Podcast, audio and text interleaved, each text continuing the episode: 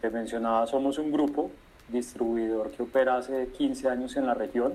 Cuando hablo de la región, hablo de Colombia, Ecuador, Venezuela, Perú, Bolivia, o sea, región andina, y eh, Caribe y Centroamérica. Entonces, digamos que el grupo ya tiene una operación muy establecida, una cartera de clientes y aliados muy grande y al final, dentro de toda esa región que operamos, Colombia es el país y el mercado más importante para nosotros a nivel de ventas. Segundo, eh, no solo la, digamos que la posición privilegiada que tenemos con Colombia por, porque está, digamos, central, también nos favorece todo el tema logístico. Es más, el centro de distribución y de acopio de la marca está aquí ubicado en Colombia.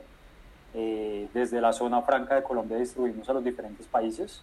Eso también tiene una posición estratégica que favorece la logística de la marca.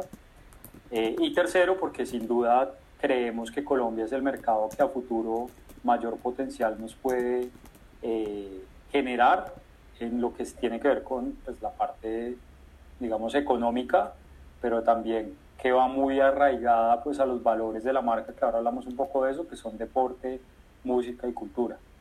Entonces, esas son como las tres razones iniciales que, que nos llevan a que Colombia sea como el centro de operaciones de la marca. Sin embargo, sí, claro, la, marca viene operando hace tres años desde que adquirimos la licencia, simultáneamente en todos los países donde podemos operarla.